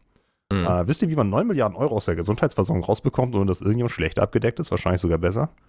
Die ganzen privaten Krankenkassen werden aufgelöst und es gibt eine große staatliche. es gibt eine Studie, die sagt, das spart man 9 Milliarden Euro insgesamt. Okay, äh, Update, äh, inklusive Ausbau, äh, 15 Milliarden deutschlandweit pro Jahr. Also nicht Ausbau von Autobahnen, sondern von Bahnstrecken. Inklusive Ausbau der, äh, der Infrastruktur des ÖPNVs. Und das ist nichts, also das ist meiner Meinung nach ist das für Deutschland ist das nichts. Ja, das ist gar nichts. Wir kriegen allein drei, also wir kriegen drei Milliarden von dem Dienstwagenprivileg, neun Milliarden, indem wir die Krankenkassen verstaatlichen. Da sind ja nur noch drei Milliarden.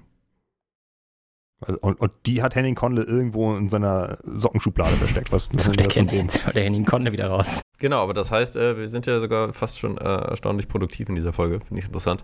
Pack die, den Link gerne nochmal mit in die Show Notes, Lukas. Wir haben die Aspekte von, ich sag mal, wie können wir gucken, dass die Armuts-Reichtumsschere sowohl finanzieller Natur, weil Armut, glaube ich, äh, vor allem finanziell definiert sein sollte, nicht auf andere Art und Weise, geht immer weiter auseinander. Wie können wir gucken, dass das nicht mehr ganz äh, passiert? Und dementsprechend äh, die Leute auch ein gesünderes Leben haben, in dem sie weniger Ängste und Sorgen haben müssen. Das sind das, wo wir denken, der Punkt von äh, einer gewissen Ungleichheit funktioniert Demokratie nicht mehr, wird dadurch hoffentlich etwas besser. Es gibt auch ein Maß, um das Ganze zu messen. Dafür gibt es den Gini-Koeffizienten. Nils, magst du den einmal nochmal kurz erklären? Oh ja, aber sicher. Der Gini-Koeffizient ist im Grunde genommen ist es eine Kennzahl, und es gibt an, wie gleich, ähm, also wie, wie, wie sozial gleich eine Gesellschaft ist, oder für Ungleichverteilung. Das heißt, je kleiner der Gini-Koeffizient ist, der geht so von 0 bis 100, desto gleicher sind diese Gesellschaften und je höher der ist, desto ungleicher sind die Gesellschaften. So wirklich sehr gleiche Gesellschaften mit so einem Gini-Koeffizienten von unter 30 sind jetzt zum Beispiel so Norwegen, Schweden, sowas. Und die richtig ungleichen Gesellschaften, so Südspitze von Afrika, Kolumbien, also Gegenden, wo, wo wenige Leute sehr, sehr viel haben, die kriegen einen höheren Gini-Koeffizienten. Und Gegenden, wo die Leute eigentlich immer mehr gleich viel haben, die kriegen einen niedrigen, niedrigeren Gini-Koeffizienten. Und hast du da eine Ahnung, wie Deutschland steht? Ziemlich nah an Südkorea, wo wir gerade bei Südkorea waren. das ist äh, schon so ein bisschen. Also ich meine, Deutschland ist nicht, nicht das ungleichste Land auf der Welt. Es ist tatsächlich sogar, ich sag mal, in der besseren Hälfte, wenn ich mich korrekt daran erinnere. Ja, ähm, aber ganz knapp. Ja, aber ganz knapp. Es müsste, es müsste zumindest, zumindest von den Zahlen her. Ich glaube, er geht irgendwie bis 70 oder sowas. Und Deutschland ist so 31, 32. Das heißt, wir sinken gerade ab, oder? Ich glaube, es ist abgesunken in den letzten Jahren, ja. Also vor allem Österreich und Deutschland sind halt richtig am Abstinken in Europa, was das angeht. Die Schere. Erklärt, warum vielleicht auf EU-Ebene irgendwie teilweise in vielen Stellen etwas bessere Gesetzgebung als nur auf deutscher Ebene kommt. Aber wenn wir dementsprechend davon reden, wie können wir diese Ungleichheit irgendwie angehen und abdecken und ähnlichem, äh, würde ich sagen, vieles ist Behandlung auf Augenhöhe. Geht nochmal drauf an, weswegen wir im Bereich der Demokratie, äh, wo wir wieder beim Thema Regierbarkeit sind, äh, schon bei Bürgerpetitionen oder bei, bei Bürgerräten waren. Aber insgesamt, wenn wir Gleichberechtigung für Leute haben wollen, dann sollten wir gucken, dass wir weniger nur auf Ausbeutung, sondern auch auf Menschen achten. Und das heißt natürlich auch, dass wir die im äh, eher globalen Süden gewissermaßen dann auch nochmal mit in Betracht ziehen müssen. Da wollen wir jetzt nicht ganz mit in die Tiefe mit drauf eingehen. Allerdings ist da schon wieder die, ich sage jetzt einfach mal, die Kritik am Kapitalismus von ewigem Wachstum, von ewiger Ausbeutung auch nochmal mit relevant. Gibt es vielleicht eine separate Folge nochmal mit zu. Aber wir müssen irgendwie gucken, dass viele Leute sagen, ich lebe mein Leben doch wie bisher auch. Da habe ich doch nie jemandem irgendwie was Schlechtes beigetan. Warum soll ich jetzt auf einmal irgendwie was ändern? Ist nicht mehr automatisch gegeben, würde ich sagen, weil vieles von dem einfach verdrängt oder beziehungsweise nicht zur Sprache gekommen ist in der Vergangenheit. Kann natürlich sagen, hey, es hat sich doch deutlich, deutlich stärker gebessert. Ich sehe äh, gar nicht mehr so halbtote Minenarbeiter oder sowas in den Straßen, die, äh, die dort äh, langsam an, an Kohlelunge verrecken, dass irgendjemand in so einer Fabrik halb tot ausgebeutet wird. Aber das sieht man halt in Deutschland nicht. Im globalen Süden ist das immer noch gang und gäbe. Wir haben ja gehört von in Pakistan und sowas, ne, wie die Textilfabriken abgebrannt sind und ähnliches. Also ähm, das ist ja noch immer die Situation da für unseren Markt wir haben im Grunde genommen diese, diese, diese furchtbaren Aspekte des, des Kapitalismus im 19. Jahrhundert, äh, die Bilder, die man vielleicht im Kopf hat, von, von wirklich so komplett verelendeten Arbeitervierteln oder sowas, haben wir eigentlich outgesourced. Einfach in den, in den globalen Süden verlegt. Und da ist, da ist es immer noch genauso. Das Wirtschaftssystem funktioniert immer noch genauso wie die Ausbeutung. Es werden immer noch wirklich Leute zu Tode gearbeitet, um Rohstoffe zu fördern, die wir für unsere Luxusprodukte brauchen. Oder für andere Produkte tatsächlich. Also es also ich würde den Bogen gerne nochmal irgendwie zurück zu dem Problem Ungleichheit und Regierbarkeit spannen, weil ich finde, das ist noch nicht, noch nicht hundertprozentig klar geworden. Ähm, wir haben ja die Themen, also die, die Möglichkeiten, wie man unserer Meinung nach, wozu es auch die Zustimmung gibt, ähm, um, um, um die um die, also die gefühlte Regierbarkeit auch irgendwie wieder zurückzuholen. Ich glaube, das geht nur durch ähm, durch das Wiedereinbeziehen des Marktes in die Gesellschaft. Also ähm, zu, zu, reguli äh, zu, zu, regulieren, was sich eben nicht so selbst reguliert, wie unser, unsere Werte das gern, Werte das von uns verlangen. Und also ich meine, ich, ich habe jetzt auch, seit ich bei meinem neuen Arbeitgeber angefangen habe, ganz stark mit dem Gedanken gespielt, in Betriebsrat mich wählen zu lassen. Zu, zumindest es zu versuchen, weil äh, wenn man nur ein paar, paar Monate dabei ist, äh, ist die Wahrscheinlichkeit dafür nicht sonderlich hoch, glaube ich.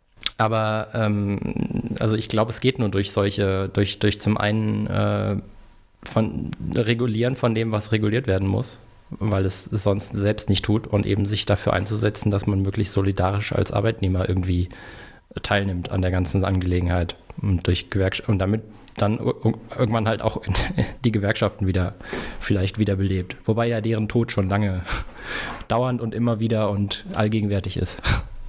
Beschworen wird. Es ist ein langsames Dahinsiechen mit den Gewerkschaften leider. Ja, aber natürlich, über Betriebsräte hatten wir bei den Gewerkschaften gar nicht gesprochen. Betriebsräte und Gewerkschaften sind in Deutschland stark miteinander verbunden und ein Rückgang von Betriebsräten hat natürlich auch den Rückgang der Gewerkschaften mit beeinflusst. Ähm, ja, ich meine, wir hatten jetzt 16 Jahre mit kleinen Flecken ähm, kernkonservative Politik und jetzt haben wir eine Bundesregierung, von der zumindest man dann im Kontrast zu der vorigen irgendwie erwartet, dass da eher progressive Ideologien und eher ähm, also irgendwie, dass da frischer Wind reinkommt, aber wenn du dir dann anguckst, was in Nordrhein-Westfalen, was wofür die, die grüne Jugend, die ehemalig grüne Jugend, die da jetzt im Landtag sitzt, halt ähm, gestimmt hat und was die, was er auch auf Bundesebene halt für ein Zeug verzapfen in Interviews. Also ich kann das nur empfehlen, mal hier, dass ich glaube, Nike Slavik war jetzt gerade bei Jung und Naiv, äh, eine von den, von den Grünen und wurde dann halt auch gefragt, ja, warum, warum stimmst du für so bestimmte, bestimmte Sachen, wo du dich eigentlich oder warum stimmst du gegen Sachen, für die du dich eigentlich jahrelang vorher eingesetzt hast?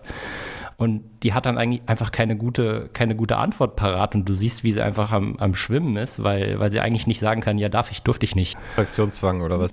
Fraktionszwang und keine Ahnung. Ich, also ich meine, noch schlimmer wäre, wenn sie sagt, ja, die Lobby hat uns halt nicht sonderlich schmackhaft gesagt, äh, dafür zu stimmen. Also, ne, aber du, du, siehst halt einfach den Leuten an, wie sie, wie sehr sie rudern müssen, äh, um nicht auszusprechen, was eigentlich alle sich so irgendwie denken. Und wenn jetzt nach, ich meine, 16 oder 32 Jahre ähm, so und dann kommt die Hoffnung darauf, dass jetzt mit dieser Legislaturperiode, jetzt wird alles besser, dann guckt man nach einem Jahr und sieht, oh, Windkraft ist im Rückgang, scheiße, was da los? Äh, wobei ja natürlich klar ist, dass sich in so kurzer Zeit nichts ändert. Das ist, was, was, was 2023 auf, in, in der Windkraft passiert, wurde vor zehn Jahren festgelegt oder vor fünf oder so. Also die Auswirkungen haben natürlich einen riesen äh, einen Delay.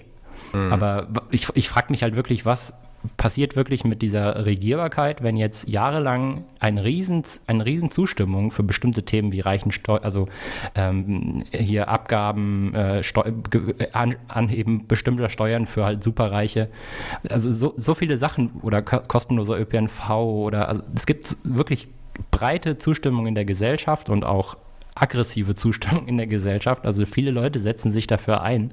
Und wenn man jetzt das, wenn sich das jetzt noch ein paar Jahre oder eine ein bis zwei Legislaturperioden so hinzieht, frage ich mich wirklich, was da man da mit dem Glauben der Leute an die an ja, eben nicht die Politik, sondern äh, die, ihre Regierenden, ähm, was daraus wird. Ja, Und dann sehe ich wirklich das Ganze abrutschen. Ja, für mich klingt das viel nach, äh, die, die FDP in dieser Regierung fühlt sich nicht wohl mit den Koalitionspartnern, sag ich mal, beziehungsweise. Das sehe ich nicht, ja. Also Demokratie heißt nicht die Diktatur der Mehrheit, aber die Frage ist irgendwie, inwieweit sind bestimmte Bevölkerungsgruppen in der Vergangenheit jetzt so lange so bevorteilt worden äh, oder haben immer überproportional Gehör gehabt, dass man sagt, irgendwie, jetzt muss man auch gucken, wie man den Rest der Gesellschaft wieder sich repräsentiert fühlen lässt. Und das ist gerade irgendwie nicht so ganz gegeben, ne? Also Fridays for Future fühlen sich immer noch nicht repräsentiert, auch wenn die Grünen gerade jetzt mit in der Regierung sind. Wir können auch nicht alles der FDP anlasten, auch wenn natürlich es immer gut ist, der FDP die Sachen anzulasten, die sie tut. Nicht, ich meine, es liegt nicht nur an der FDP. Olaf Scholz gehört also wirklich zum, zum rechten Flügel der SPD und Robert Habeck gehört zum rechten Flügel der Grünen. Ähm, dass Christian Lindner zum rechten Flügel der FDP gehört, weiß man wahrscheinlich, aber es ist, macht auch nicht so die großen Unterschiede, denn ich glaube, es gibt den sozialliberalen Flügel der FDP gar nicht mehr. Gab es den mal? es gab ihn mal. Ähm, das war äh, damals, in den Zeiten von Willy Brandt. Mit, mit, Baum Falls und so weiter? Falls sich daran erinnert. Ich tue es nicht. Ich wollte gerade sagen, der Baum hat sich auch für einen gehalten, garantiert. Ich weiß gar nicht, ob der noch lebt, aber da, der war ab und zu immer noch mal in Talkshows, ne? Also als Was? Der ist doch, der ist doch, der sitzt doch eigentlich bei Markus Lanz an den Stuhl gebunden. Der ist doch, also. Sorry, ich gucke gerade zu wenig öffentliches Fernsehen, glaube ich. Aber. Nee, aber, aber in, in, aller Ernsthaftigkeit damals die, äh, die FDP, die damals mit der SPD und der Willy Brandt als Kanzler koaliert hatte, die hatte tatsächlich einen, einen stärkeren sozialliberalen Einschlag. Ansonsten hätten sie wahrscheinlich auch nicht mit einer Willy Brandt geführten SPD koalieren wollen oder können. Mhm. Also, es gab es mal, aber das ist halt aus heutiger Sicht, ich meine, das sind jetzt auch, wie viele Jahre sind das her? Wie viele Dekaden? Fünf? mhm. 50 Jahre her. Das hat natürlich nichts mehr mit der heutigen Politik zu tun, was die FDP macht, zumindest nichts in, nichts in ihrer Zusammensetzung. Ja, das heißt, haben wir irgendwie eine, ich sage jetzt mal so ein bisschen eine Quintessenz von, wie wir gerade stehen oder was irgendwie noch mit machbar wäre, damit wir Richtung mehr Regierbarkeit kommen. Also, auf der einen Seite habe ich das Gefühl, einfach jüngere Generationen irgendwie mehr, die sind ja zahlenmäßig einfach in der deutschen Gesellschaft irgendwie unterrepräsentiert, weil die älteren Leute immer älter werden. Ähm, denen irgendwie auch nochmal wieder anders Gehör verschaffen, ohne dass es jetzt ein Generationenkrieg wird, was, äh, wo es ja nicht drauf hinauslaufen soll, also alt gegen jung, sondern irgendwie Generationenvertrag. Das wäre vielleicht das, das zweite Thema, was wir angesprochen haben, wo wir jetzt nicht ganz in die Tiefe gegangen sind, aber irgendwie allein schon mal finanziell zu sagen, die Leute, also wenn selbst Friedrich Merz sagt, wir haben garantiert die Spitze unseres äh, finanziellen Reichtums jetzt gerade erreicht und irgendwie werden wieder ein bisschen runtergehen, wenn selbst der irgendwie schon sagt, wir müssen den Gürtel jetzt wieder ein bisschen enger schnallen, dann ist es vielleicht auch dem Rest der Gesellschaft etwas anders zu äh, zuzutrauen. Der meint ja was ganz anderes damit. Der meint ja was ganz anderes damit. Also, der, der will, also ich glaube, er meint, dass nur sehr, sehr bestimmte Bevölkerungsgruppen müssen die Gürtel enger schnallen und andere Bevölkerungsgruppen, zu denen er gehört, die können dafür noch weiter überkonsumieren, wie sie, wie sie möchten. Also wenn wir uns die Gesellschaft als, als Körper vorstellen, dann, dann da unten am Bauch oder so, ne? Aber der Kopf ja auf jeden Fall nicht, oder? Es könnte sein, dass das, oh ja, weißt du was, bei Friedrich Merz glaube ich wirklich, dass er an irgendwelche der Sachen wie Volkskörper oder Volksgesundheit denkt, wenn ich mal ganz polemisch sein darf. Ja, aber da muss man gucken, also wo man den Körper, den, Gürtel auf einen normalen Körper hersetzt, dass man bei einem Flugzwerg dann irgendwie nicht automatisch den Kopf erwischt dabei, oder? Gut, aber was wir, also wir haben hier ein paar, ähm, ein paar Lösungsvorschläge gegeben oder zumindest Möglichkeiten, diese zu lindern, das, das Problem oder zumindest die Auswirkungen dieses Problems zu verbessern. Ich möchte dabei aber auch äh, gerne anmerken, das klingt jetzt irgendwie so für manche Leute wie so große linke Träumereien oder radikal oder sowas, aber nichts davon ist tatsächlich radikal. Nichts davon ändert tatsächlich irgendwas an der Wurzel. Das sind alles Verbesserungen, die dafür sorgen, dass die Leute, die im Moment nicht so viel haben, dass es denen jetzt ein bisschen besser geht und dass die Gesellschaft insgesamt etwas fairer aufgebaut ist, etwas stabiler aufgebaut ist und etwas besser funktioniert. Grundlegenden Sachen haben wir ja gar nicht angegangen. Ne? Also Sachen wie, wie zum wie wird gewirtschaftet in diesem Land, wie sind Betriebe aufgebaut, wie sind Firmen aufgebaut, wer nimmt tatsächlich den Profit ein also diese ganzen Sachen, die bleiben denn selbst bei diesen Lösungsvorschlägen alle noch genauso erhalten, wie sie sind. Also nichts davon ist radikal. Es ist tatsächlich sehr, sehr moderat, sehr gemäßigt. Und ohne tatsächlich das Boot groß zum Schaukeln zu bringen.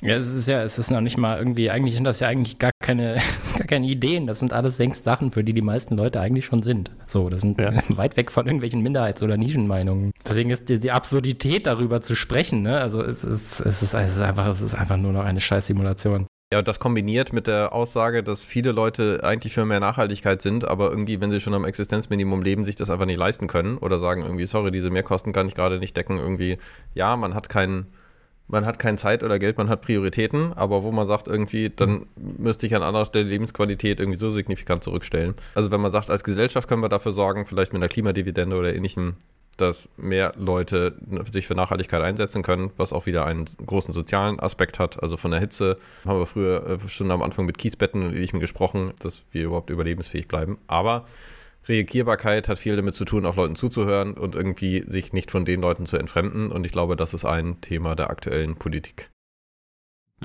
Es sollte eigentlich, könnte man ja so sagen, äh, grundlegende Kernaufgabe von, von einer Regierung sein, dass sie eine äh, gerechte und stabile Gesellschaft ähm, entweder äh, hervorbringen oder erhalten.